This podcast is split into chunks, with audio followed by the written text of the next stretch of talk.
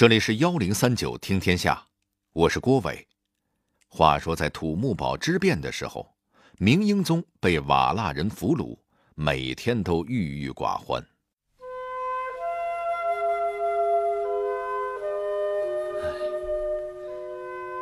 都怪朕当时一时糊涂，受了王振的蛊惑。如今落到这种境地，怕是再也回不到大明了。陛下。不要太过伤心。在臣看来，您就好像海中的一条大鱼，涨潮的时候来到浅滩，现在也不过是潮水退去，暂时搁浅而已。那那大鱼何时才能回到海中啊？潮水不到，大鱼怎么能游回海中呢？一旦时间到了，潮水涨起来。自然就可以回去了。爱卿说的对，可难道我们现在只能干等着吗？陛下，您一定要放宽心，在这个时候，保重身体才是最重要的。臣也会想办法，尽快让陛下回朝。唉，如果不是爱卿一直在朕身边，朕真的不知道该怎么办了。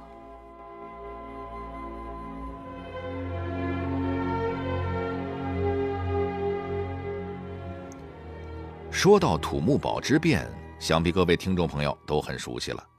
咱们之前有期节目也介绍过，在英宗落难的时候，有一个侍卫袁彬一直陪伴着他。其实，在当时一直陪伴在英宗身边的还有一个人，他就是小剧场里一直陪英宗聊天的哈明。不同于袁彬的默默陪伴型，哈明属于出谋划策型人才，而且。英宗最后能够顺利回到明朝，可得给他记上一等功。那么他都做了什么呢？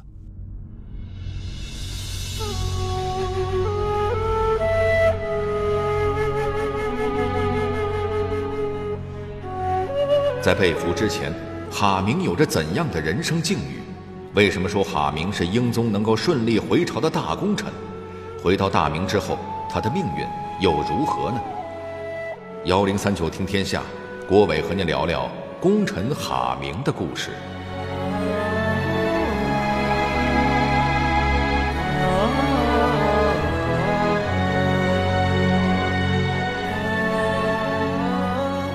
哈明这名儿一听就不太像汉族人，没错，他原本就是蒙古族人。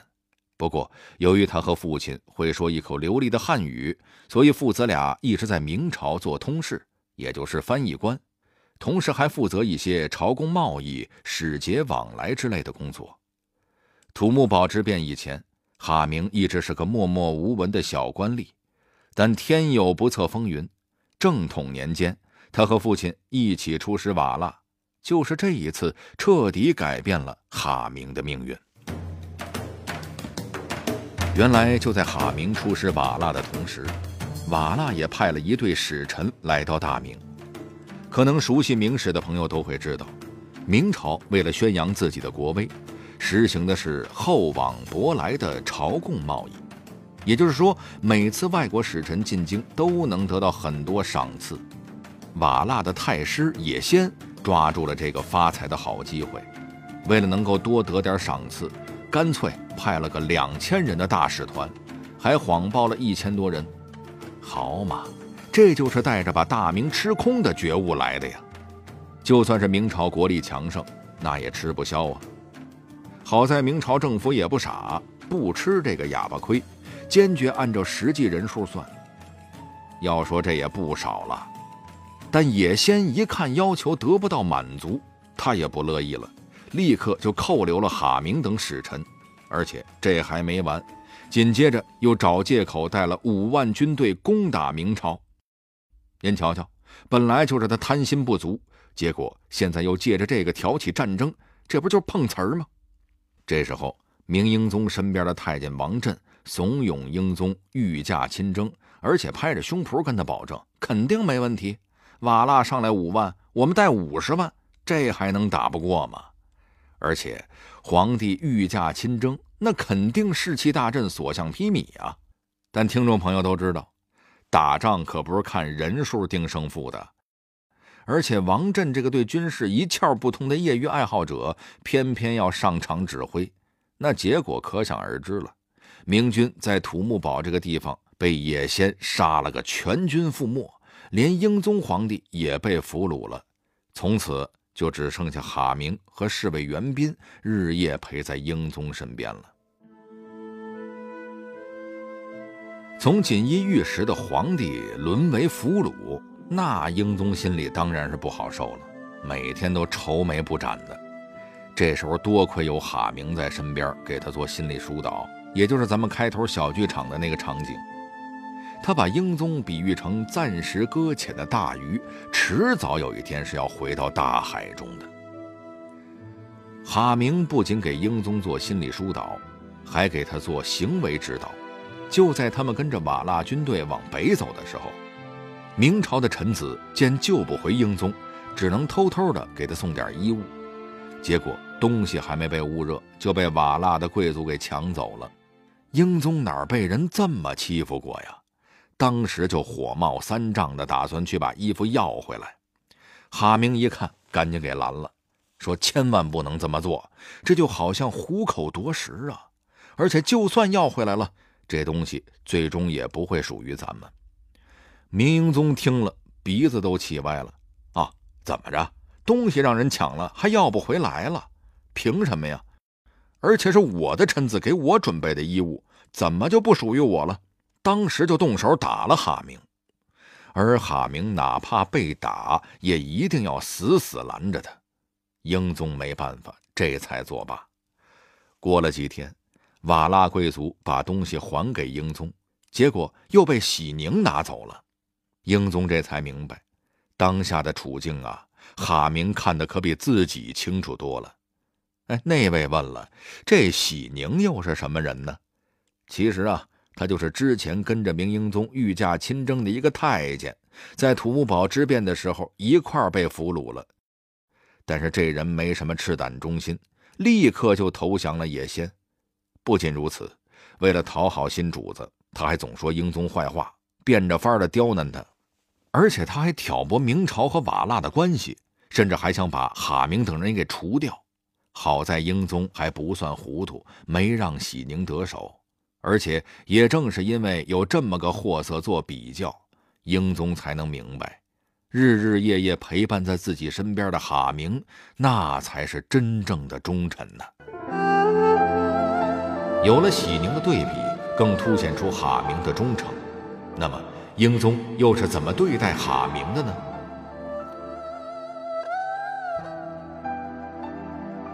俗话说“患难见真情”，哈明的付出，英宗都看在眼里，英宗也与他建立了情同手足的感情。有个例子就是最好的证明。当时为了让英宗能够早日回到故土，哈明常常跑到大同和明朝的守将交涉。也带回来不少东西，跟英宗改善一下生活，十分的尽责和劳累。有一天早上起来，英宗突然和哈明说：“昨天晚上你睡着的时候，手压在我身上了。我知道你白天为了我奔波劳碌，怕打扰你休息，就没动窝，直到你醒来。当年汉光武帝和老友严子陵也曾经同榻而眠，现在。”你就是第二个严子陵啊！等我们回到大明，我就让你做锦衣卫都指挥使。哈明听了也是大为感动，连忙叩谢。在这儿，我得跟您解释一下啊，英宗提到的这个严子陵是汉光武帝刘秀的同学加好友，在刘秀做了皇帝之后就隐居了。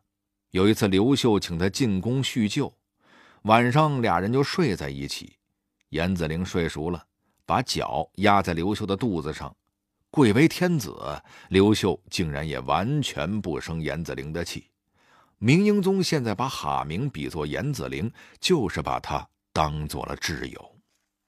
哈明的这份忠诚也感动了瓦剌人。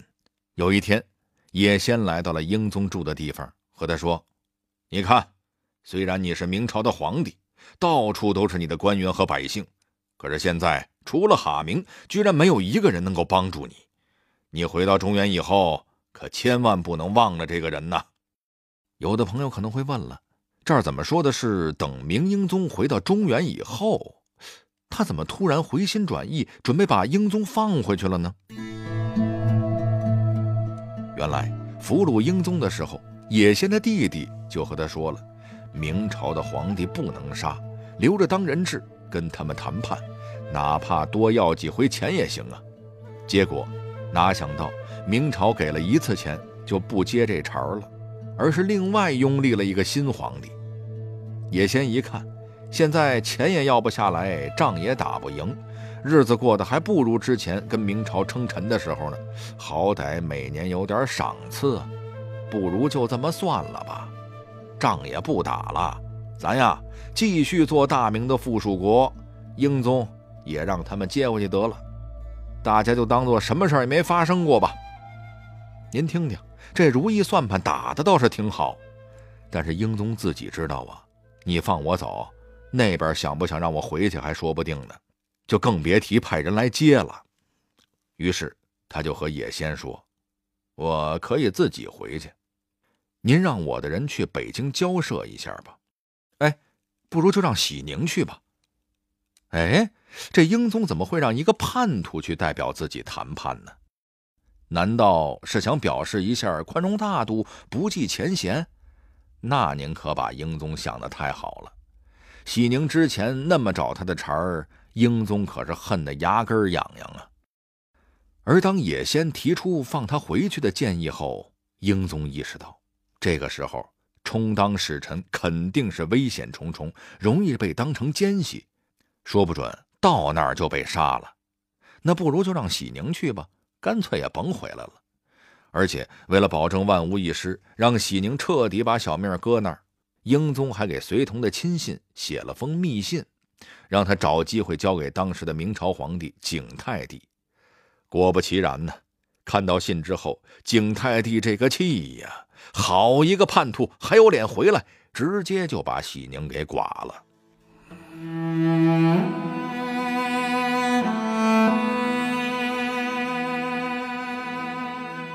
在这种时候，负责明朝和瓦剌之间的交涉工作是十分危险的。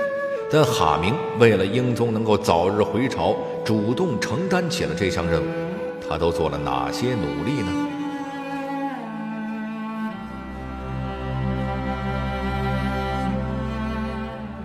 到了现在，英宗基本上对回到中原已经不抱什么希望了，反倒是哈明一直没有放弃，还迎难而上。主动要求去北京进行交涉，但危险重重，他也差点在半路上挂了。原来，就在他刚到居庸关的时候，守城的将士一看来的是一蒙古人，十分怀疑他是野仙派来的奸细。但说来也巧，就在这个时候，蒙古大汗派去明朝通商的使臣也到了，证实了哈明的身份，将士这才放行。历经千难万险，哈明终于到达北京。没想到，听说野仙准备把英宗放回来，大部分人都不太相信，觉得哈明是和野仙合起伙来骗他们，不是真心想送还英宗，只是想找明朝要更多的钱。更何况，新皇帝已经继位了，英宗这个下了台的皇帝回来了，反倒处境尴尬。而且大家对这件事的态度也并不积极。哈明在北京东奔西走，拜访了很多元老大臣，一再强调野仙这回什么也不图，就是想把英宗给送回来。而且他任劳任怨的又一次充当了使臣，回到了瓦剌。多亏了哈明的两头交涉，终于定下了英宗回朝的日期。怎么样？说哈明是英宗顺利回到大明的头号功臣，一点儿也不夸张吧？英宗启程的这一天，也先布置了宴席，安排了歌舞表演，还送了他不少弓箭、貂裘、马匹等具有蒙古特色的物品。英宗就让哈明给礼物分类，打算回京后分别送给皇太后、皇帝和太子。看着这些东西。英宗也不由得感慨，在这段做俘虏的日子里，多亏了哈明的日夜陪伴和尽心帮助，不然自己真有可能撑不到回朝的这一天。那也给他送点什么留作纪念吧。于是他就让太监把自己在瓦剌用过的被褥和鞋子等送给了哈明。您可千万别以为这是英宗眼看要回到北京了，这些东西都不需要了，在处理废品。实际上，这些都是君臣二人共患难的见证啊，是让哈明传给自己的子孙以作荣耀，同时也是告诉哈明，他一定不会忘记这艰苦岁月中哈明的忠诚。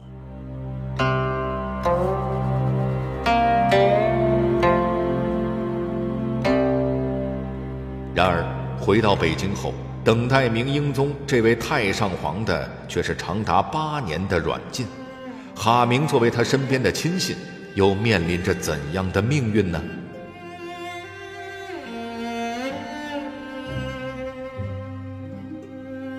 明英宗回来之后，皇帝已经换人了，他只能搬到南宫里面做个手无实权的太上皇，实际上就是景泰帝。把他软禁了起来，当弟弟的对自己的哥哥还这样呢，对把哥哥送回来的臣子又能好到哪儿去呢？之前英宗许诺给哈明的锦衣卫都指挥使肯定是没戏了。咱们之前的节目说过，对于同样陪着英宗回来的袁彬，景泰帝只给升了一级官哈明比他好点儿也不做翻译官了，升成锦衣卫镇抚。是一个掌管刑狱的职位。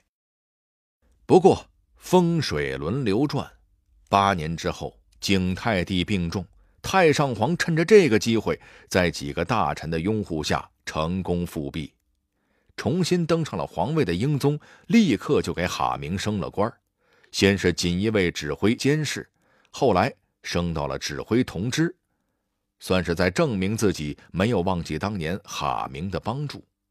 而哈明为了报答，在职位上兢兢业业，辅佐了三朝皇帝。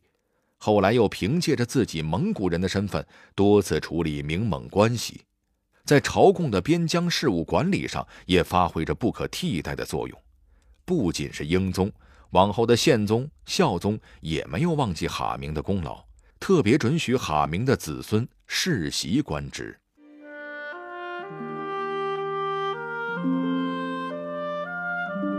在当年被俘的时候，哈明一定从没想过日后有一天会享受如此殊荣。他经历过太多的九死一生，而能支撑他走下去的，并不是未来虚无缥缈的封官受爵，而是他自己的本心。他只是在做着自己应该做而且想做的事。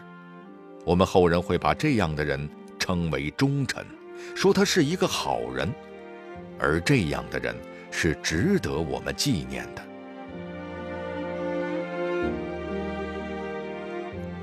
好了，这里是幺零三九听天下，我是郭伟。最后，我代表节目编辑马世佳、程涵，小剧场配音陈光、亚杰，录音董珂。感谢您的收听。如果您想和我们沟通交流，获得听众福利，欢迎关注微信公众号和新浪微博幺零三九听天下。